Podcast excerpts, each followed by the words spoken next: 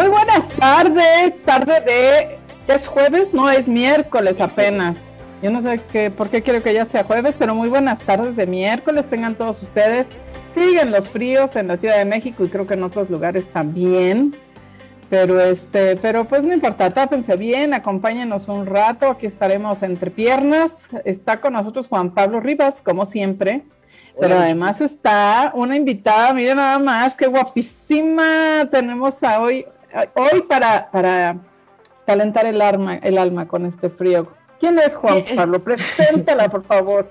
Hola Rebeca, ¿cómo están? Hola chicos, ¿cómo a todo el mundo que nos esté viendo? Muchísimas gracias por, por vernos. Este, buenas noches. Sí, en efecto hace muchísimo frío, eh, por eso hay que estar entrepiernados, ¿no? A veces con cobijas de orejas, eh, de esas cosas que a veces suceden que puede funcionar muy bien. Pero eh, hoy tenemos a una gran invitada, amiga, actriz, cantante, conductora, empresaria, músico, de todo, ¿no? Entonces yo, yo yo, yo creo que es una actriz todoterreno acá, la compañera. Es una mujer talentosísima. Talentosa, brinca, baila, sufre, llora, eh, les platica, nos, nos, dice, Sasha, muchísimas gracias por la invitación, muchas gracias por estar aquí y cuéntanos cómo estás. Al contrario, chicos, muchísimas gracias a ustedes por la invitación. De verdad que yo estoy súper complacida. Sí, sí está haciendo un frío de la fregada, pero, oh, pero pero justo se antoja para estar entrepiernados. Pues ya lo, dijo mi querido Juan Pablo. La verdad es que sí soy todóloga, tienes toda la razón, todo terreno. Este, pues soy actriz y conductora básicamente, pero, pero vaya, soy una persona a la que de veras le gusta mucho estudiar. Terminé mi primer carrera cuando tenía 12 años, estudié la carrera de músico en el IMBA soy violinista y cantante. ¿A los qué dijiste? ¿12 años? A los 12 años, chiquita. ¡Qué barbaridad! o, sea, o sea, en lugar de salir a jugar con las Barbies y estas cosas, era, ¿agarrabas el violín o qué? Este, es que fíjate que el violín siempre fue lo. ¡Ah! para, empezar, las, las Barbies nunca fueron como muy de mi agrado. Y fíjense, les estoy hablando de aquellas épocas, o sea, que aunque yo represente 20 siempre, si tengo mis añitos, era cuando, cuando los papás no sabían que existía el TDA y que, ay, mi hijo es hiperactivo. Mi mamá nada más pensaba que yo era una hija de la fregada y que necesitaba mantenerme ocupada. Y entonces, cuando en algún momento yo descubrí el violín, mi mamá dijo, perfecto, a clases. Entonces tomé un año clases particulares. Mi maestra le dijo, oye, la verdad es que esta niña si tiene como cualidades, ¿por qué no la metes al Limba?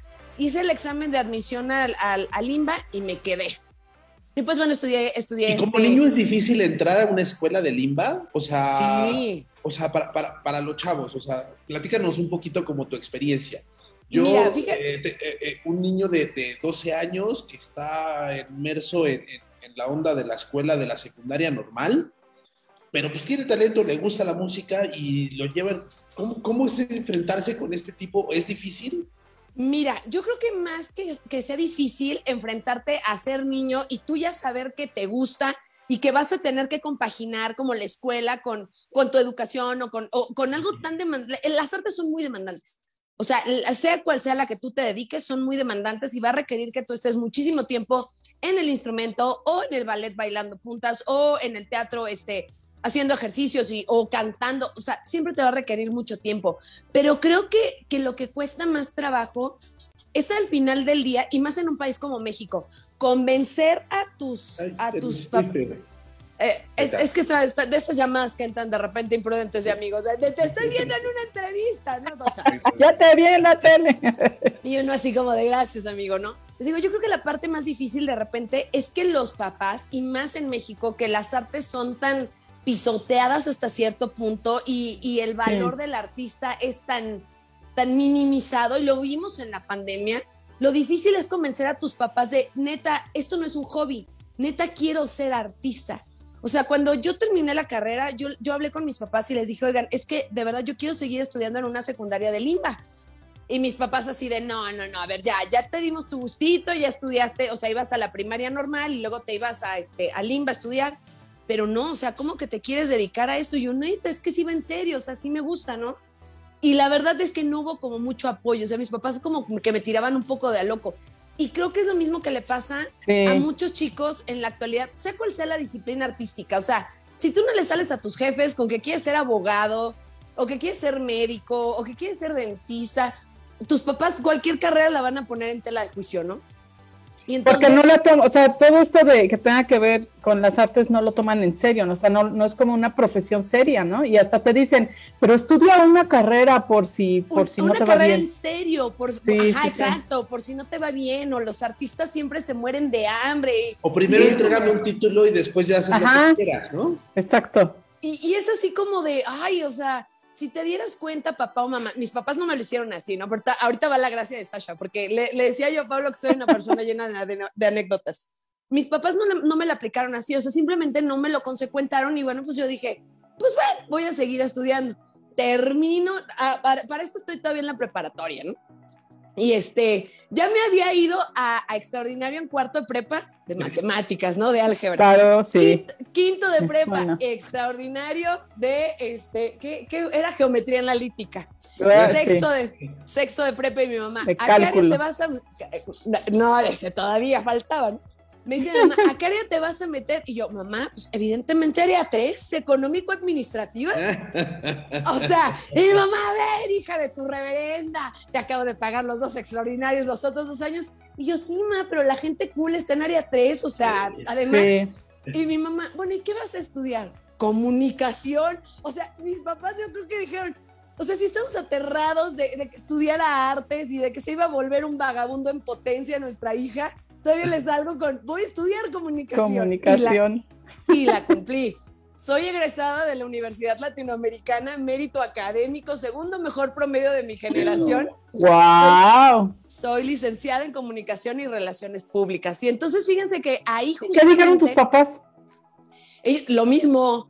Así de, no, es que es que es la es que es la, o sea, fíjense, porque ah, cómo lo hablan los papás, ¿no? es que es como, como es la carrera de moda, y yo así ah, de, no, no es la carrera de moda, este, sí está, pero, pero aparte de esas cosas chistosas de la vida, ¿no? Porque uno a esa edad se siente la, la pistola parada, así, porque además soy conductora de sexo, por eso estas alusiones, ¿no? Se siente uno la pistola parada y yo así de, a ver, mamá, o sea, entiende que la gente picuda consigue trabajo, así de, así luego te, tragas tus palabras, ¿no? La gente picuda consigue trabajo y la fregada, ¿no? Entonces, termino la carrera, les digo, yo, yo fui mérito académico, segundo mejor promedio de mi generación. ¿Y conseguiste este, trabajo? Fíjate que sí. Yo, ah, este, mira, ándele, ándele en realidad fue muy chistoso todo, toda mi, este, como toda mi experiencia. Yo quería ser cineasta originalmente. Yo terminé la prepa y quería ser cineasta. Hice examen en el, en el CUEC, en la escuela de la, de la UNAM de cine, de donde, de donde corrieron a Cuarón y todas esas historias que todo el mundo se sabe. Bueno, yo hice, yo hice examen en esa escuela y me mandaron directito, ya saben, a lejos, lejos, ¿no? Y este, yo dije, ah, qué mala onda, pues bueno, ya que me batearon, porque además como que toda la banda que iba a hacer exámenes, pues ya tenía como 27, 28 años, o sea, yo me acuerdo que me preguntaban en el examen, no, ¿y quién es tu director este checo favorito? ¿Y quién es tu, este, tu director de cortometraje? O sea, yo así de, madre, o sea, yo no tenía la más remota idea, yo nomás sabía que me gustaba el cine, que eso me quería dedicar. Y que para eso pues, la escuela, ¿no? Quiero estudiarlo, no, no, no me lo sé. escuela. Sí. Exacto yo decía, pues para eso quiero ir a la escuela, pues para que me enseñen, pero resulta que hay un montón de banda, ya bien huevona, que había hecho como cinco veces el examen, que todavía se tenían 28 años y seguían viviendo con sus jefes, y pues obvio, o sea, obvio que tienen tiempo de ir a la cineteca, pues para, para ver qué están pasando de cine checo, y, y entonces, bueno, pues ya me rechazaron, sufrí un día y dije, bueno, pues voy a estudiar comunicación. Y entré a estudiar la, la carrera, la neta es que fui muy feliz, me di cuenta que que no solamente el cine me gustaba, sino que me gustaban como muchas áreas, pero desde que yo estaba estudiando la, la, carrera de comunicación, teníamos que hacer cortometrajes o teníamos que hacer programas, y siempre de echar por delante a mi hermana, mi hermana que es dentista, pero siempre de echarla a ella por delante, porque no, hombre, yo nací para estar detrás de las cámaras. O sea, ¿cómo? ¿Y yo tu hermana dentista qué decía? No, y mi hermana sí, pues bueno, no, pero ahí, siempre salía en, en, mis cortos y salía en El Mago de Oz y siempre salía mi hermana y mis amigos, ¿no? Entonces, este, ya justo cuando terminé, bueno, ya iba a terminar la carrera, este, entré a hacer el servicio social al Instituto Mexicano de Cinematografía Me quedé un año, eran seis meses de servicio, pero la verdad es que soy una persona bien eficiente. Y entonces me, me quedé seis meses más, fíjense, justo en, en, la transición en la que la dirección de, de, largometraje se dividió en la dirección de largo y de cortometraje, que fue, ha sido uno de los grandes errores de, del INCINE, porque al haber dos direcciones, todos los esfuerzos se enfocaron al largometraje, que de por sí es una industria que está bien abandonada en México, bueno, los pocos este, recursos y esfuerzos pues estaban enfocados a largo y cortometraje, pues la verdad es que estaba muy abandonado. Y justo trabajando ahí en el INCINE me ofrecieron mi plaza para quedarme, dije, no, como que la neta, lo administrativo no es lo mío. Y este, pero si querías estudiar eso. Pues sí, pero también me di cuenta que. El área de, de, del área 3. Era mi área de oportunidad con la gente cool, con los cineastas. Conocí a los bichir que llegaban en bicicleta. Y justo dije. No manches, no me quiero morir de hambre. Sí tenía razón mi jefa. No, bichir en bici, sí. no me voy a dedicar al cine, ¿no? Y entonces va una toda ilusa Televisa. Tengo una historia también buenísima que, que no les voy a decir el medio porque voy a entrar a trabajar ahí también. pero este, pues llega uno todo iluso a Televisa, mira aquí está mi currículum, este, yo sé editar, este, edito audio, video, Final Cut, este, puta, todos los programas. todo. Todo, ¿no? Y, y, en Televisa así como de, pues te puedo pagar dos mil pesos al mes. Y uno así de, ¿qué? ¿Cómo que dos mil pesos? O sea, aquí tengo una fila de chavitos que me lo hacen gratis. Literal, mm. así me contestan. Y yo, ámonos, ¿no? Entonces ah, voy y también este, fui a, buscar chamba de editora en, en, Grupo Fórmula, donde casualmente voy a entrar a trabajar ahora, pero como conductora. fui, a entrar, eh, fui a hacer chamba y me ponen a editar un video. Y yo no sé por qué asumí que tenía que cambiar el sistema operativo, entonces lo cambio en la Mac y de repente la cabecita de la Mac se trona así. Yo dije, en la madre. Y entonces le hablo así al que me estaba pues haciendo como la entrevista y yo, ay, es que le moví algo raro. y ya llega el vato y ya le dice, no, este, deja yo, ahorita le hablo técnico, lo arreglamos y yo, pero ¿qué otro día me presento? No, nosotros te hablamos. Sí. Y ahí, y ahí me di cuenta en el nosotros te hablamos que mi verdadera vocación era ser actriz. ok. Bueno, bueno, uno vive y aprende. No, pues sí, no, ahí, te, vas Pero fíjate que es muy chistoso porque toda mi vida, como, como, fíjense, yo traigo aquí un rosario budista colgando desde, desde hace muchos años, porque un amigo me decía que había que escuchar a la naturaleza. Y sí es cierto, la naturaleza te da muchas veces señales y tú no las, no las oyes o no les prestas atención o no, no andas como baboseándole. Y la realidad es que a mí la vida muchas veces me, me dijo que mi camino era el del arte y era dedicarme a las artes. Y fue una señal que yo no escuché. Justo un amigo que yo tenía en la carrera de comunicación me dijo, oye Sasha, fíjate, él está dando clases de actuación en una primaria. Dijo, y él sabía que yo era violinista.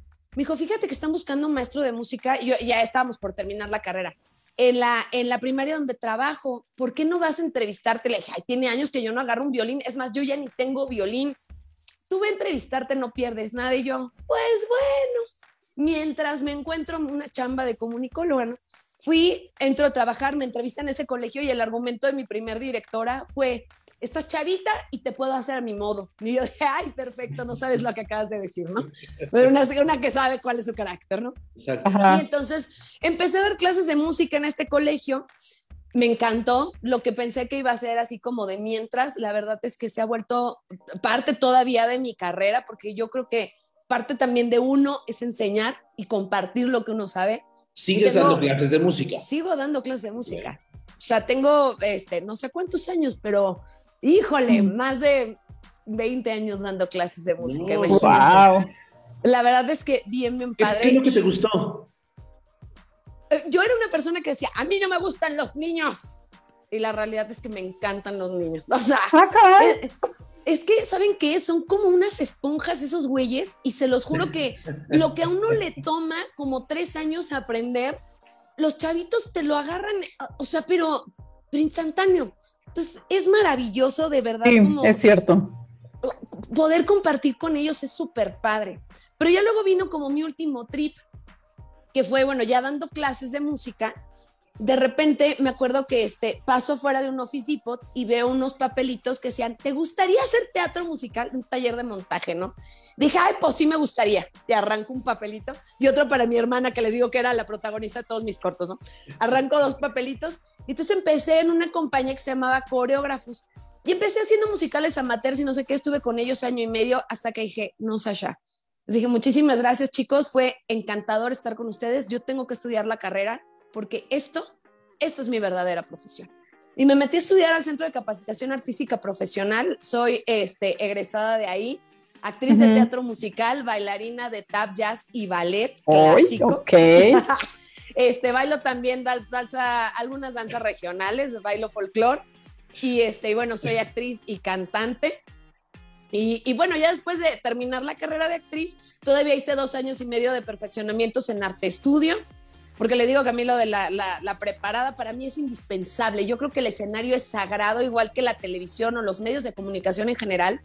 Tú no puedes salir a tratar de emitir un mensaje o a tratar de engañar a la gente, aunque actuar sea mentir. Tú no puedes salir a engañar a la gente con, con, con un falso papel. Tú tienes que estar bien preparado, y, porque de verdad yo estoy convencida de que uno nace artista, pero el pasar por una escuela te pule y te da las herramientas adecuadas para utilizarlas. Sí, sí exacto. Pero a ver, Sasha, dime alguna diferencia. Eh, ¿Te diste cuenta cuando eres eh, actriz de comedia musical? ¿Qué es la diferencia entre una actriz normal o una actriz de, de, cine, de teatro, a una actriz de comedia musical? ¿Por qué, ¿Por qué dijiste ese punto, ese de importante? ¿Por qué el teatro musical? Primero porque me gusta mucho cantar y porque yo ya había estudiado este canto. Bailar para mí era un reto. O sea, ahora que soy prima bailarina de, de, algunas compañías de teatro donde yo trabajo, no lo puedo creer porque yo de verdad no sabía ni que era un pas de buré. Con eso les digo todo, ¿no? Entonces me hacía como lo más completo. Y fíjense, nuevamente, áreas de oportunidad donde pareciera que viene como, hay una desgracia o algo este, que dice uno, como, ¿qué, qué, qué?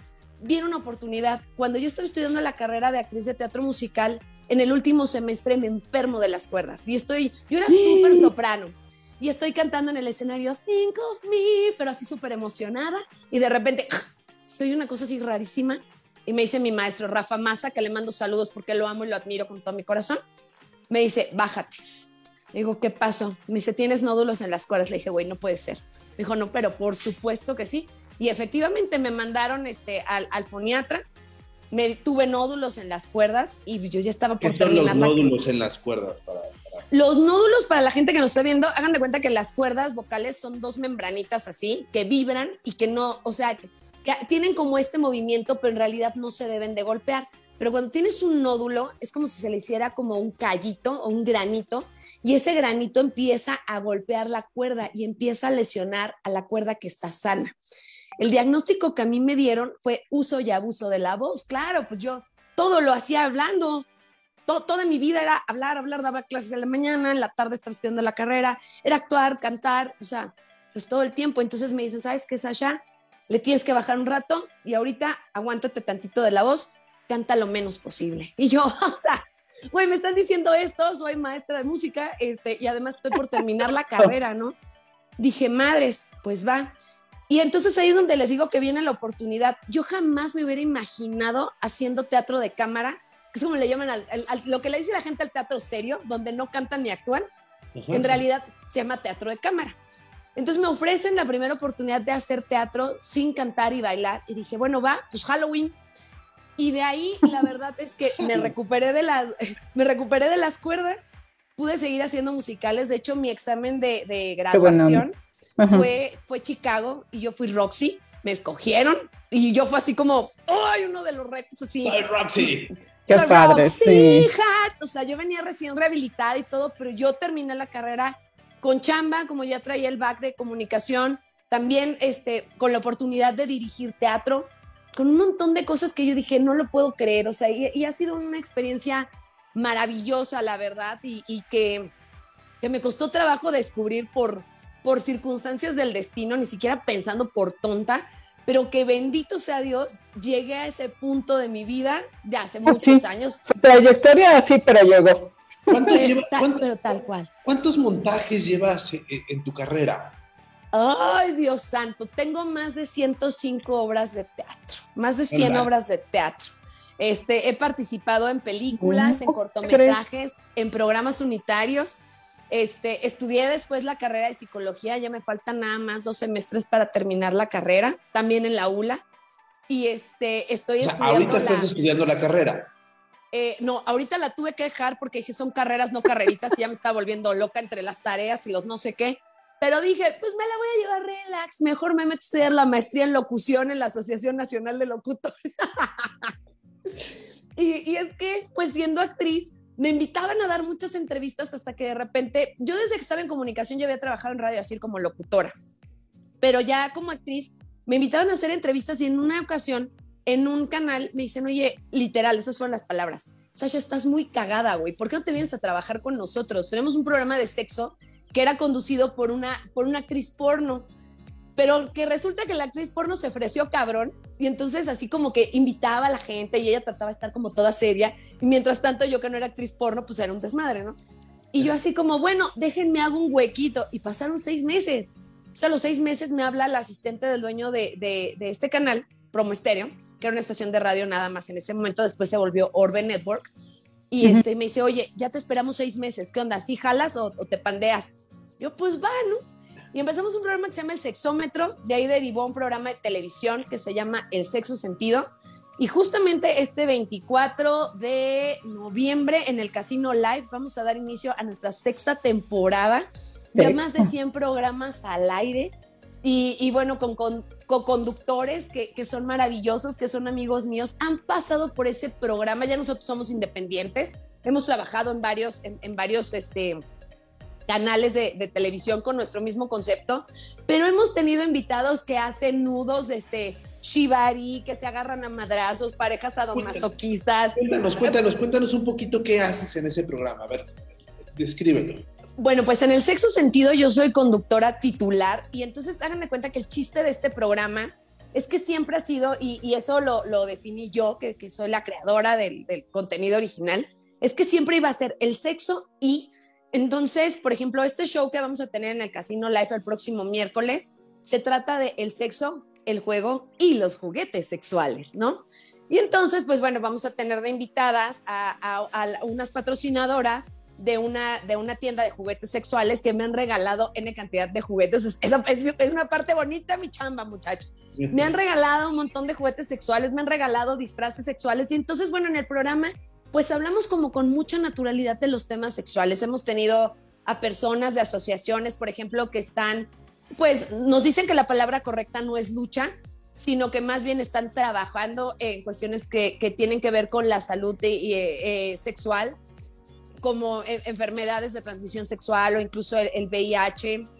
Hemos tenido de invitados a actores porno como Charlie Díaz, el actor porno gay más, más popular y célebre en, en, en México orgullosamente mexicano. Él, es muy famoso por dar sus unas nalgadotas así, porque el güey es activo, ¿no? Y este, en, un programa me dio una nalgada que me dejó marcada la mano como dos días, y dije, tengo que vivirlo. En otro programa tuvimos de invitados también a unos cuates que eran, este, un, un, bueno, sadomasoquistas, pero al extremo, y entonces ellos se, se enterraban agujas, no eran solamente madrazos así, y entonces dije, pues a ver qué se siente, ¿no? Y así está en el programa en vivo, cómo me están clavando unas agujas y le empiezan a dar vuelta y la fregada. Me han ah. tatuado en vivo en el programa porque hablamos de, este de regalos originales. Bueno, eso fue en otro programa, este que porque soy conductora, bueno, he conducido programas de variedades mexicanas, de entrevista, de sexo, de este de estilo de vida y belleza, noticieros he pasado por, por todas las categorías de los programas, pero la verdad es que soy una mujer que se ha preparado mucho, no soy como una inventada que de repente, ay, sí, ya voy a conducir estilo de vida y belleza. No, o sea, también me puse a estudiar eh, diseño de imagen, ingeniería en diseño de imagen y de hecho soy asesora de imagen política y pública. Trabajo para muchos candidatos de muchos partidos en distintos estados, asesorándoles su imagen pública y de manera curiosa, cómo tienen que expresarse, además de que soy experta en comunicación no verbal. Entonces asesoro a mis candidatos en cómo tienen que mover las manos, cómo tienen que gesticular, cómo tienen que sentarse. O sea, bueno, hasta la firma les ayudo a corregir. Hasta eso, ¿qué tal? es un viajezote, ¿no? Exacto, es lo que te iba a decir, digo, a, final de cuentas, eh, yo sabía que hacías muchísimas cosas, pero cada una de estas cosas que haces y cada una de, de estas actividades para mí es como como descubrir un, o sea, a final de cuentas todo tiene que ver con la, la, figura pública, ¿no? A final de cuentas, que eso es lo que creo que te gusta a ti, ¿no? o, sea, o sea, la figura pública, el espectáculo, el dar alguna, algún comentario, estar ahí, ¿no? Este, cuéntanos un poquito, por ejemplo, veo que, que, estuviste en la parte del FONCA para palomazos escénicos, es un proyecto bien padrísimo. No, fue, fue, fue padrísimo, pero además llegó en un momento mi vida. Fíjense, ahí, va la anécdota triste de Sasha, soy el violín más triste del mundo, ¿no? No fue mía.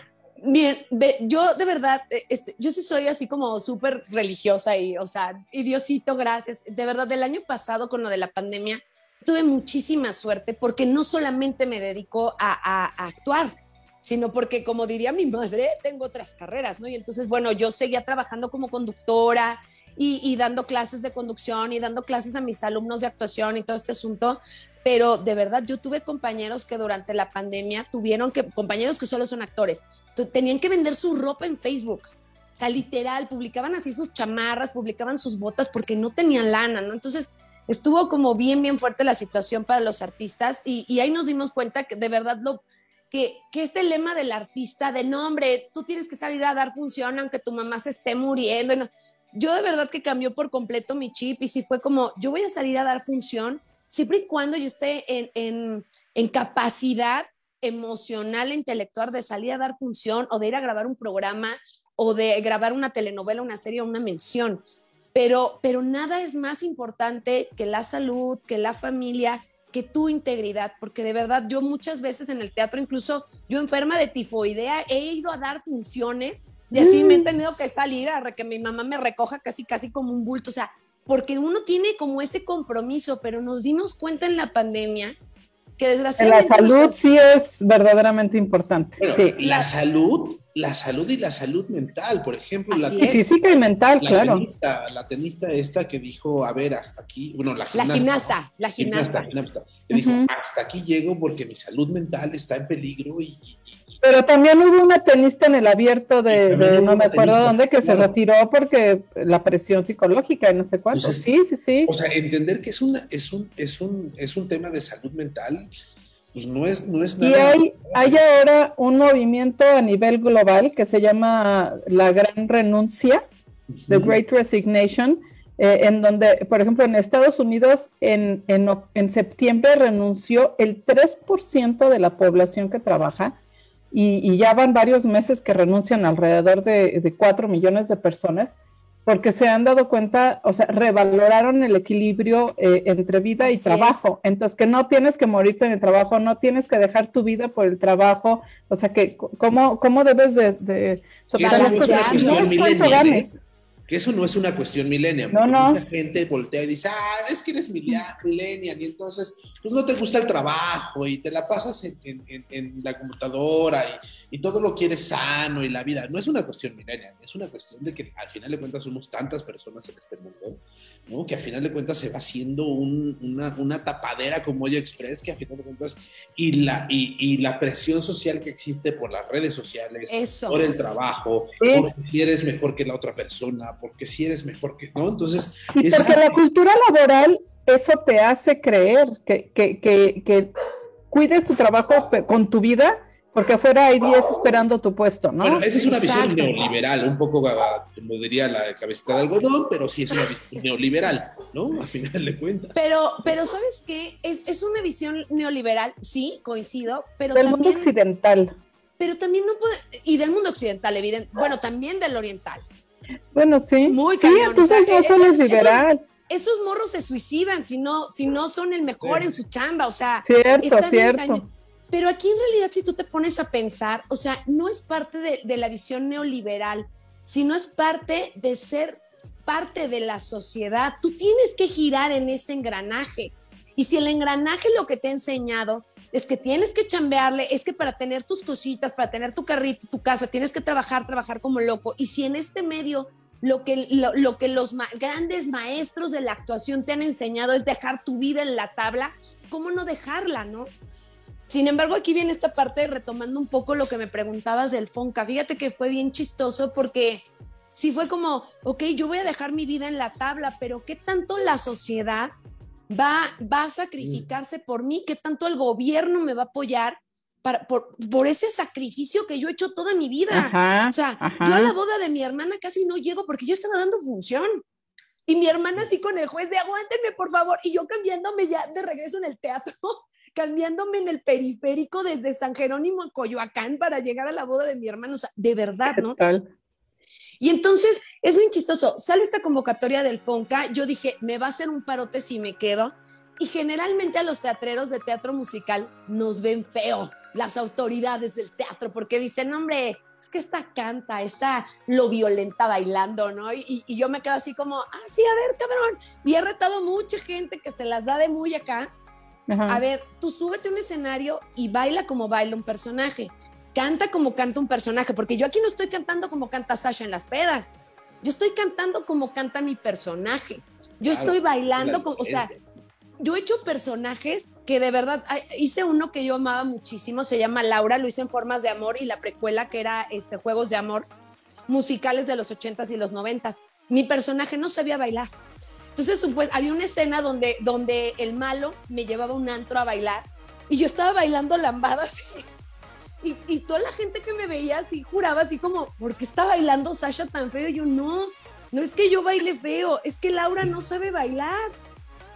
No, Laura no sabe cantar, o sea, no, tiene que ver como con este rollo, ¿no? Entonces, pues bueno, yo dije, pues voy a mandar todo a, al Fonca a ver qué me dicen. Y de repente sale publicado mi nombre y dije, madre de Dios, no lo puedo creer. Y me escogen para los palomazos escénicos, un concepto maravilloso de verdad. Estuve, estuve becada, se presentaron cosas bien bonitas, porque eso es, esa es la magia de, de que a veces de, que a veces, de verdad, el, gobierno intervenga, pero además le dan oportunidad a personas que no están tan viciadas en meter siempre proyectos para el que ya se saben el formato y todo, que llegan ideas nuevas, que llega gente fresca con proyectos frescos e innovadores y entonces se hace una magia maravillosa con presupuesto. ¿No? La palabra mágica. Sí, claro, porque generalmente muchos de nosotros te, avientas a hacer un proyecto, de repente llega algún dramaturgo y te da un guion, bueno, te da un libreto, y tú dices, puta, está padrísima tu idea esta, pero se ve que no va a caer dinero bajo ninguna circunstancia, man, pero te la avientas de todas maneras, ¿no? Pero cuando hay todo ese proceso creativo, están todos esos talentos, estás formando equipos y además la, la consigna el año pasado en los palomazos fue todo el mundo tiene que trabajar a distancia no hay manera de que ustedes se reúnan. Entonces, mi productora, mi directora, todos los actores, estábamos así como estoy con ustedes, ensayando una obra de teatro, un montaje nuevo que teníamos que construir desde cero, así, de manera remota. Nosotros nos conocimos hasta el día de la función ahí en el Helénico, que a nosotros nos tocó como sede el Helénico, nos conocimos ese día. Entonces fue de verdad impresionante descubrir como hijo, pues no sé, cómo es esta magia de, que, tienen, que tienen esta clase de becas y de apoyos.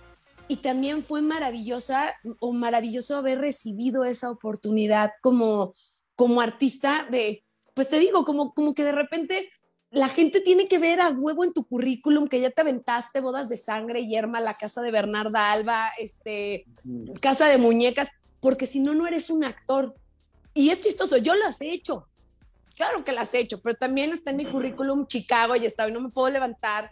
Eh, me acabo de estar en Serenata, este, para mis, a Serenata Mis Muertos en el Teatro de la República. Éramos 35 personas en escena porque la banda, simplemente la banda musical, estaba conformada por 16 músicos, un mariachi de 12 elementos, más los actores y los bailarines. o sea, una cosa sí, pero bien. bien una cosa, a tu visión, a tu visión ahorita que estás tocando estos puntos eh, que dijiste, bueno, oye, he hecho desde musicales, Chicago, comerciales, a eh, la Casa Bernarda Alba. ¿Cómo es el público mexicano en el teatro? ¿Cómo, cómo tú lo percibes? ¿Cómo, cómo es? yo me adelanto un poquito y te doy un poco la respuesta. Yo creo que el teatro en México es de muchos amigos, porque solo van los amigos pero, pero, pero, pero, cuéntame tú cómo, tú cómo lo, lo, lo, ves. Mira, desgraciadamente yo creo que, que falta mucha cultura en el teatro. Yo con mis alumnos, de verdad, es con, bueno, antes de la pandemia, así con los papás, de no, hombre, este, vamos a llevarlos al teatro y está tal obra, y no necesariamente obras donde yo trabaje, pero, pero estas cuestiones vienen desde chiquito. Desde que yo era chiquita, mis papás me llevaban al teatro. Yo veía a Angélica Vale cuando era chiquita. Y decía, ay, esa niñita está bien padre, yo quiero ser como ella. O sea, ¿sabes?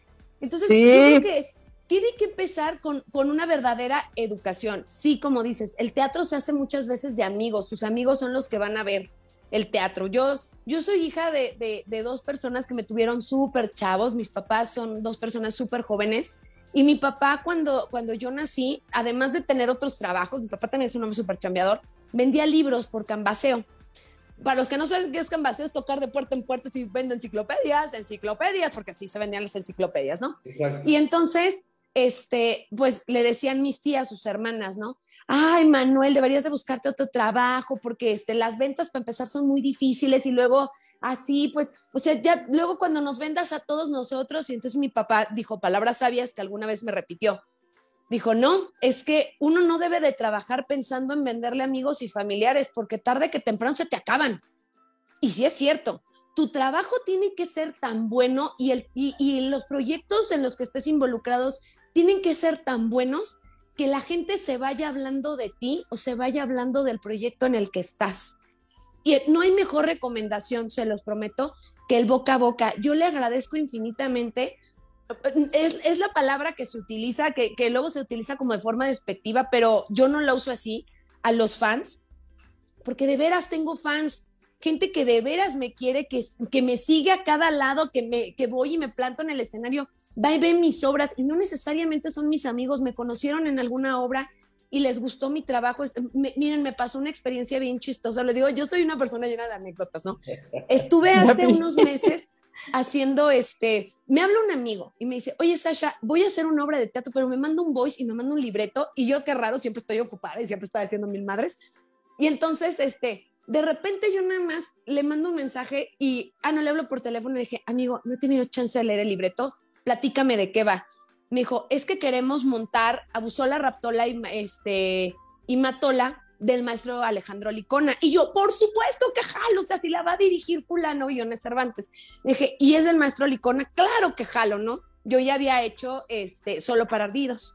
Y entonces es bien chistoso porque el maestro Licona, yo no tengo el honor de conocerlo, el maestro Licón en una ocasión, porque él veía todos, los, nos estábamos presentando en streaming y él veía todas nuestras funciones y en una ocasión mandó saludos y les mando saludos a todos, en especial a Sasha Moreno. Y entonces mis compañeros de producción pensaron que yo ya conocía a Licona porque ya había hecho solo para ardidos. Y yo no. Cuando yo hice solo para ardidos, el maestro Licona nunca fue, vio mi trabajo aquí y, y mi trabajo le, le, gusta, así en palabras del maestro Licona, me encanta el trabajo de Sasha. Y yo no puedo creer que le encante mi trabajo porque yo he agarrado sus textos y es como, voy a improvisar, me vale madre es lo que escribió el maestro Licona. O sea, pero, pero resulta que, que le gusta mucho al maestro que yo le dé esa frescura. Tuve también la fortuna de, de, dirigir y de actuar en un, en un monólogo donde yo tenía una participación nada más al final del maestro Tomás Urtuzastegui, en paz descanse, un hombre que yo quise y admiré muchísimo, que cuando vio esta obra se llama La Carta, cuando vio la obra, me dijo, es el montaje más bonito que yo he visto de la carta en toda mi vida. Sasha, quiero escribirles una cuartilla más de ese monólogo, que es un monólogo de seis cuartillas, o sea, que el maestro nos dijera, escribir una cuartilla más de este monólogo porque es increíble lo que... Y yo también agarré el libreto del maestro, porque la, la historia trata de un, de un hombre de cuarenta y pico de años que pierde a su esposa, su esposa se muere, y él nunca le escribe una carta y se da cuenta de eso. Entonces, cuando llega este guion, e, este libreto a mis manos, yo le digo al, al actor que, que, quería que yo lo, lo, dirigiera, le dije, ¿sabes qué, Masa? Este, vamos a cambiarle cosas. dije, porque entrada una persona de 45 años que se queda viuda, se vuelve a casar, y más los hombres. Las mujeres sí quedamos como más ciscados, pero los hombres sí se vuelven a casar. Ahí ves al Juan Osorio echándole ganas, ¿no? Dije, no, Simón, que es el personaje principal, dije, va a tener 80 años y va a ser un viejito así y así. Entonces yo agarré el libreto, ta, ta, ta, ta, ta el día que llega el maestro y al teatro, yo dije, Virgen Santa, yo no hallaba en dónde esconderme, yo salí al final a dar una sorpresa, ¿no? Porque además yo, y se va a morir, o sea, y aparte se va a morir por todos los cambios que hice. Casi, casi que jugó a ser Dios, ¿eh? no, pero literal. Entonces maté al personaje, se moría cuando terminaba de escribir la carta y entonces entraba yo, que era Luisa, su esposa, su amadísima Luisa, porque así la llamaba, y entraba yo vestida como una mujer de los años 50, 60, con mi vestido de crinolina, mi peinadito, ya saben. Wow. Y entonces llegaba y le extendía la mano y le decía, Simón, y llegaba y me lo llevaba y nos salía, era todo mi texto y me lo llevaba. Bueno, el maestro y así de, es que hiciste una maravilla. Yo no lo podía creer, yo dije, ahorita este señor me va a agarrar a patadas. Y le encantó. O sea, también se trata como de tomar riesgos y de estas cosas, pero del riesgo, sí se trata de arriesgarse, pero no arriesgarse a lo pendejo. Tiene uno que estar bien preparado y de verdad, para, para que esto sea un éxito y la gente siga teniendo fe en el teatro y no sea de amigos o familiares como dices, tiene, tiene, que, tiene que ser una experiencia de calidad total y absoluta.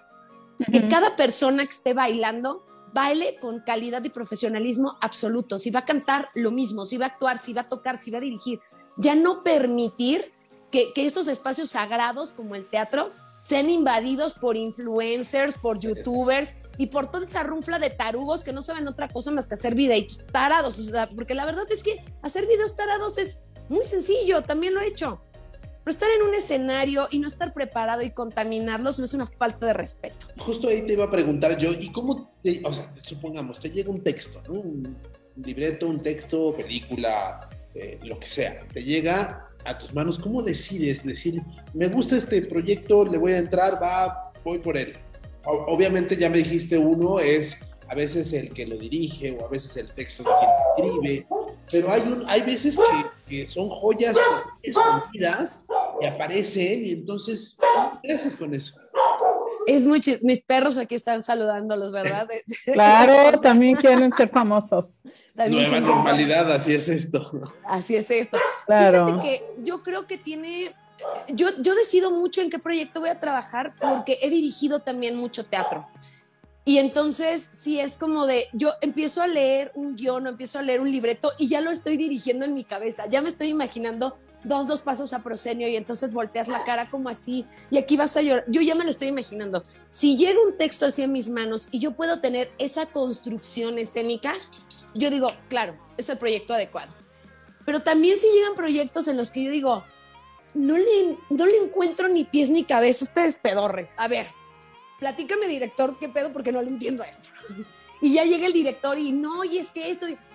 ¡Wow! Padrísimo. O sea, en realidad yo, yo creo que, que cada, cada guion o cada libreto te tiene que enamorar. O sea, debes de sentir un amor bien cañón porque si no sientes ese amor y esa pasión es como el sexo. O sea, la verdad es que no es lo mismo darte a alguien que te gusta mucho o a quien quieres mucho o darte a alguien a que dices, no se siente igual. Y pasa lo eh, mismo cuando actúas. No, no puedes eh, involucrarte, o no podríamos o no deberíamos involucrarnos en ningún proyecto que no te apasione en realidad. Sobre todo cuando, o sea, pues uno en un escritorio es un poco diferente, pero ustedes que están dándole la cara al público, pues, o, transmites eso o, o, lo transmites, ¿no? O fracasa, pues. Claro, porque si no te, vas a quedar corto. Tú tienes que estar bien, bien convencido de lo que estás haciendo, porque si no vas a, vas a terminar entregando algo mediocre.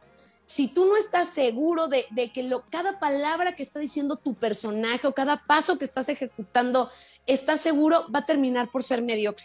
Fíjense, a mí me pasó también una cosa muy chistosa en la carrera. Rafa Massa, justamente ese maestro del que les hablaba, me dijo, mira, Sasha, tú tienes una virtud que no tienen todas las actrices. Y le dije, ah, sí, a ver, platícamela, porque yo luego soy, me cuesta trabajo ver mis virtudes, ¿no?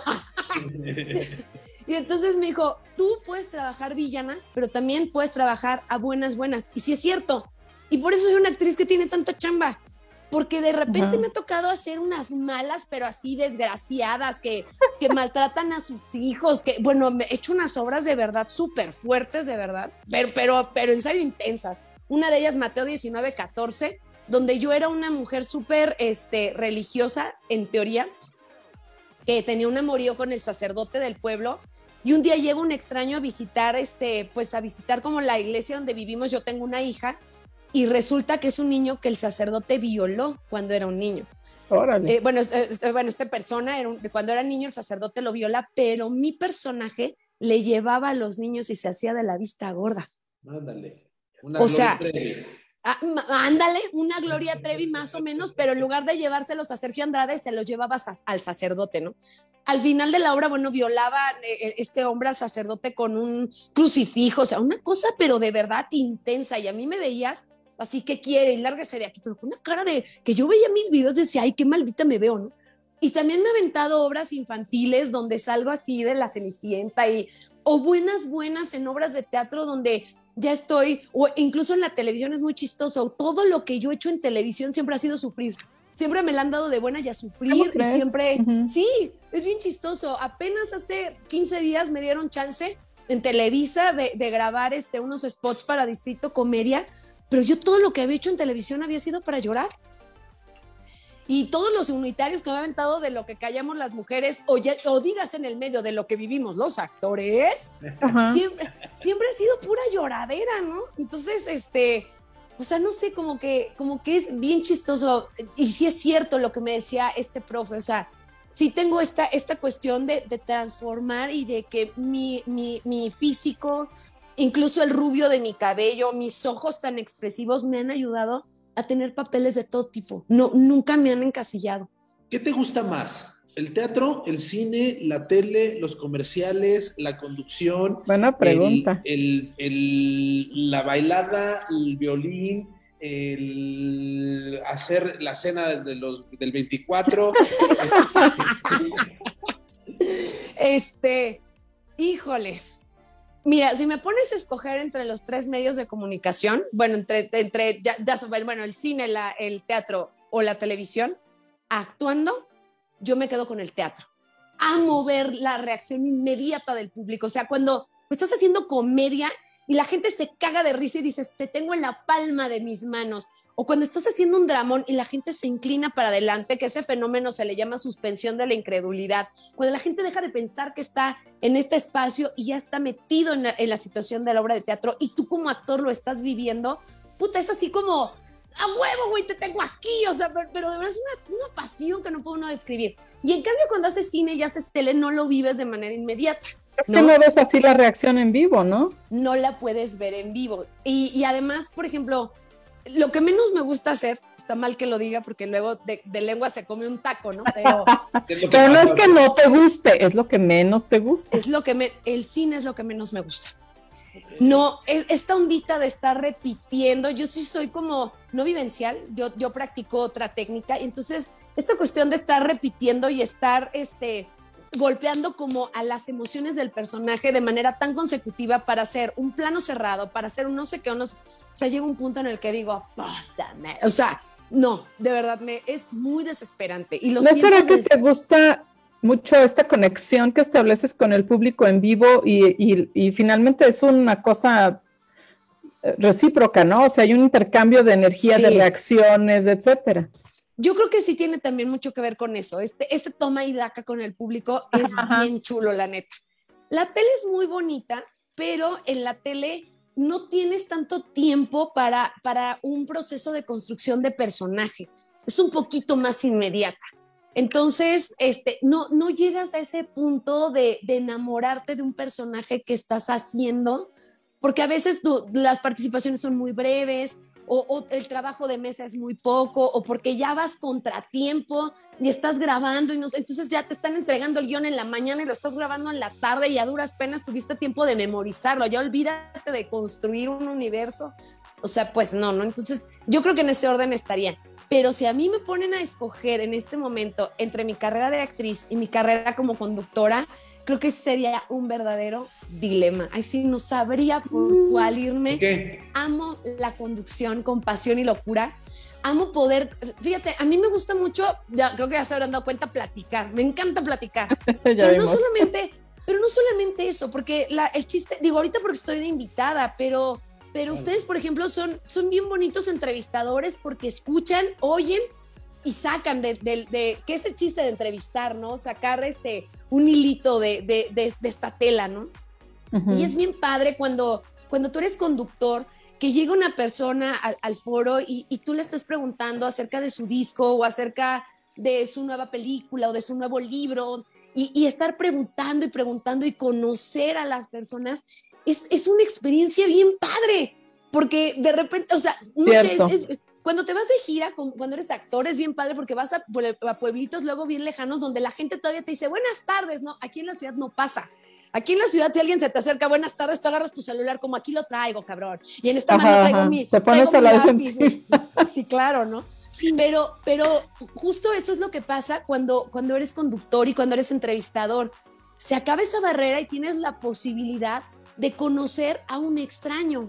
Te abren la puerta, sí, a su vida. Y de, y, de, y de preguntarle, y además ahí viene el reto, ¿no? De preguntarle lo que no le han preguntado en siete millones de entrevistas que seguramente ha tenido. entonces, eso, eso es bien bonito porque cuando de repente algún invitado te dice, wow, qué bonita entrevista, o nunca me habían preguntado eso. Cierto, sí. O sea, yo les juro, yo, yo soy la imagen de, un canal en, en, Tizayuca, en Tizayuca TV, y, soy este, digamos que la conductora principal de este canal. Ahí yo hago entrevistas a, a políticos y se los juro, no les voy a decir a quién porque, porque no puedo, pero el candidato de un partido político en Hidalgo, yo le hice una entrevista y lo hice llorar y no lo hice llorar a la mala. O sea, yo me di cuenta, porque como les digo, soy experta en comunicación no verbal, empiezo a preguntarle sobre su papá y entonces yo veo cómo este hombre empieza a flaquear y su rostro empieza como a, hacer algunas cosas, dije, ok, aquí hay algo, aquí hay algo, y yo sigo preguntando, ¿y candidato cuál es la influencia de su padre? Y no sé, hasta que de repente el candidato me suelta que su papá había fallecido seis meses atrás. se quebró, ajá. Se quebró. Y, y, que era algo que no había superado y que le dolía mucho, que era un hombre que le había enseñado. Bueno, el candidato empezó a hablar de su papá tan bonito, unas cosas de verdad ya tan íntimas y tan personales que la, la gente del candidato se acercó al director del canal a decirle que por favor ese fragmento de la entrevista lo cortaron. Porque se había quebrado el, porque se había quebrado el candidato y entonces sí, no es lo que quieren en una campaña, claro, o sea, personalmente qué bonito y todo, pero como candidato no pero, pero yo sí le dije, mire candidato, yo, yo se lo digo, de verdad le agradezco que haya compartido estos momentos tan íntimos conmigo. Dije, pero yo se lo digo de verdad como experta que soy en comunicación lo que la gente necesita ver, lo que el electorado está buscando es el valor humano. Exactamente, que tengan valor humano, que tengan sentimientos, que sean cercanos a uno. Le dije, siempre estamos viendo aquí a la gente, que no, o sea, que, vuelan en aviones privados y cargan este, decenas de miles de ah. dólares en efectivo. Es, y eso no quieres por ejemplo, ¿no? Pero, pero si de repente tú ves, oye, y si tú lo sientes cercano porque a lo mejor tuviste un familiar o, un amigo, o Ahí, con eso haces empatía con cuánta gente no perdió gente por supuesto en la pandemia, ¿no? Entonces, por supuesto, pero, pero el, el, al candidato le, y por eso es que les digo, no les puedo mencionar el nombre, al candidato este prefirió su equipo de trabajo mejor este omitir esa parte en la entrevista, pero fue súper enriquecedor entonces, les digo que te pasen como ese tipo de cosas, son de ti, hijo, mano. Yo he entrevistado hasta la señora de los toques que tiene, me dijo, 60 años en Garibaldi dando toques y yo jugando con él. Y, le he entrevistado y también aprendes un montón de cosas y de lo, de, las, de lo que te va contando y de cómo el propio Garibaldi se ha ido transformando con cada, con cada sexenio y con cada jefe de gobierno que hemos tenido, cómo ha sufrido transformaciones el centro histórico de Garibaldi. O sea, de todas las personas hay anécdotas, hay historias padrísimas que podemos sacar. Híjole, pues eh, ya, como sabrán, con Sasha podemos hablar y hablar. Podremos estar otras tres horas hablando, por lo que veo. Totalmente de cada una de ellas. Pues como bien dice ella, y, este programa es de recomendaciones y ya casi se nos está acabando el tiempo. Quisiera que nos recomendara Sasha, ¿qué estás viendo en la televisión? Cuéntanos qué estás viendo en la televisión para que, para que la gente diga, ah, pues voy a ver lo que está viendo Sasha. Ay, pues fíjense que ahí como me ven yo toda vestida de blanco en Pacífica ella. Yo soy súper fan. Aquí está mi póster de Pulp Fiction. Amo el cine de Tarantino. Mm. Amo el cine de Tarantino. Bastardo sin Gloria me encanta me encanta, e, este rollo del cine como, como la purga, así me, me, fascina. Evidentemente el juego del calamar me encantó, se lo recomiendo ampliamente. El final está medio pinchón, pero en, en este rollo que, que me gustan este, las cosas como medio violentas y no sé qué, soy fan, soy la fan número uno, y ahorita les voy a contar otra anécdota, de la ley y el orden. Pero, pero la unidad de víctimas especiales. Pero ese es el bueno. Ese es el bueno. Pero ahora trabajando este, en una obra de teatro ya hace tres años, me parece, en una obra que se llama El Bosque, tuve la oportunidad de conocer a la señora Maru Guzmán, una institución del doblaje en México.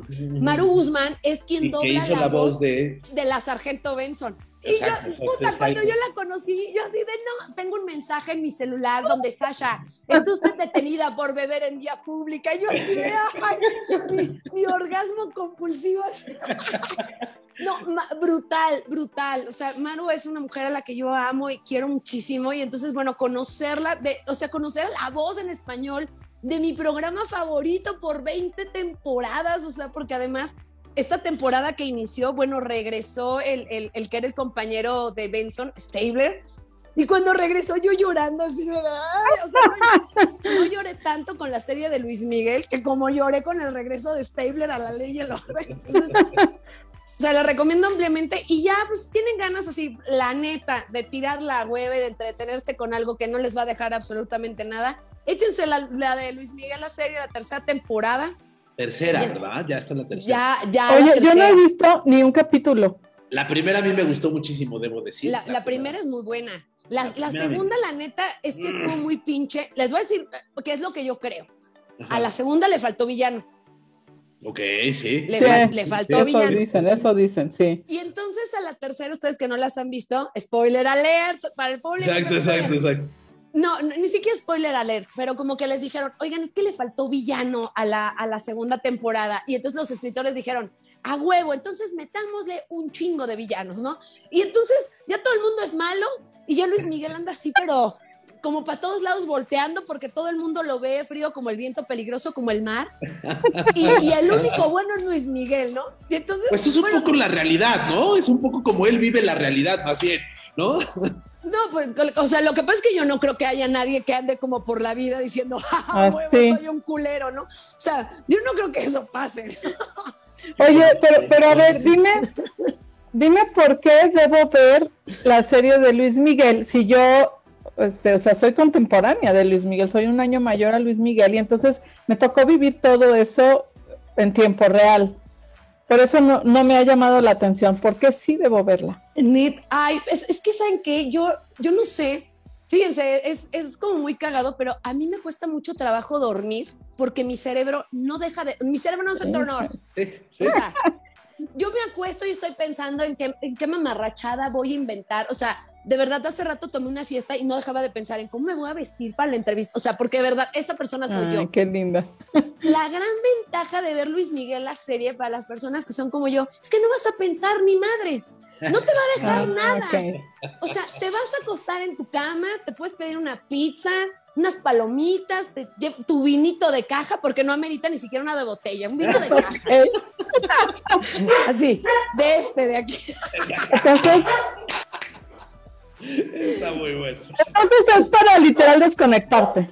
Exacto, para desconectarte, decir, ay, qué, qué, bueno Luis Miguel, qué cool la historia con Mariah Carey, este, párale de contar, pero vas a, se va a acabar la serie y no te vas a quedar como, can, can, can. Nada, tranquilo y relajado, maravilloso. Pero tampoco vas a decir, perdí no sé cuántas horas de mi vida, ¿no? No, no, no, no, para nada, no, para nada. La verdad es que sí te entretiene y te la, te la echas en dos ah, días. Ok, ok o sea, digo, si de repente te agarra ahí, no sé, por ejemplo, ahorita que está haciendo tanto frío y que otra vez ya vienen las enfermedades respiratorias independientemente del COVID, si de repente te agarra una gripita y te puedes quedar en tu casa, pon la pinche serie de Luis Miguel y ahí. con esa sobrevives. Y si te duermes un rato y despiertas nueve horas después, no pasó nada. No pasó nada. O sea, porque todo versa en su noviazgo con Mariah Carey. Y entonces es como, bueno, ah, no, y aparte ven que en la, en, en la vida nosotros, porque yo también tenía esa percepción, pues Mariah cómo sufrió cuando Luis Miguel la dejó y entró en una depresión y engordó y todo el chismerío este, ¿no? Porque también conduzco programas de chismes, ¿no? Pero, no, hombre, aquí en la serie te retratan así que la vieja pinche bipolaridad y trataba a Luis Miguel horrible y Luis Miguel era el traumado y uno así de, o sea, bueno, hasta, les digo, hasta Mariah es mala. O sea, entonces es tan mala la serie que los prostéticos para que se le hagan la pelona de Luis Miguel en la época actual se notan. Es tan, es tan, mala la serie, o sea, es tan mala la serie que es buena, porque... Exacto, es tan mala que es buena. Ok, ok, ya, está bien. Momento épico de la serie, cuando ya están en negociaciones porque van a hacer la serie de Luis Miguel, y entonces a, Luis Miguel, que está interpretado por Diego Boneta, le presentan a Diego Boneta. Ay, ¿cómo crees? Real. No interpretado por Boneta, sino por otro actor, Michael Ronda, que fue mi alumno de, Control Z. Este niño fue mi alumno cuando era chiquito, fíjense lo que son las cosas, ¿no? Y, y Michael Ronda es el que estaba actuando en el papel de Diego Boneta. Yo cuando vi eso dije, ay, no más. Está buenísimo. no inventes. Ay, mi querida Sasha, muchísimas, muchísimas gracias. De verdad, qué divertido me la yo me la pasé. Está, no, sí, está, está genial. Este, o sea que... Poder platicar contigo de series, poder platicar contigo de, de, lo que es ser actriz, de lo que es luchar por este, por este medio. ¿no? Este... Y tienes una visión muy padre de todas las cosas. O sea, no solo es que sea simpática, sino que queda muy claro que que sabes las cosas, no solo eres guapa, sino que, que de verdad tienes una preparación eh, eh pues súper completa, así desde los 12 años, ¿no? Y entonces eso, eh, pues de verdad te hace una persona, un artista, una profesional muy redondeada, muy completa, súper interesante. Me encantó conocerte, que estuvieras con nosotros.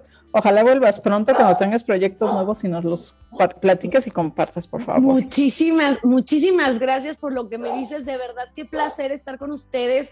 Qué bonita entrevista. O sea, Aparte, habla ya. Y ya se acabó el tiempo. Quedó pendiente en el festival de jazz. Me hubieran callado el hocico. Exacto, pero no te preocupes, lo ponemos en, las redes sociales.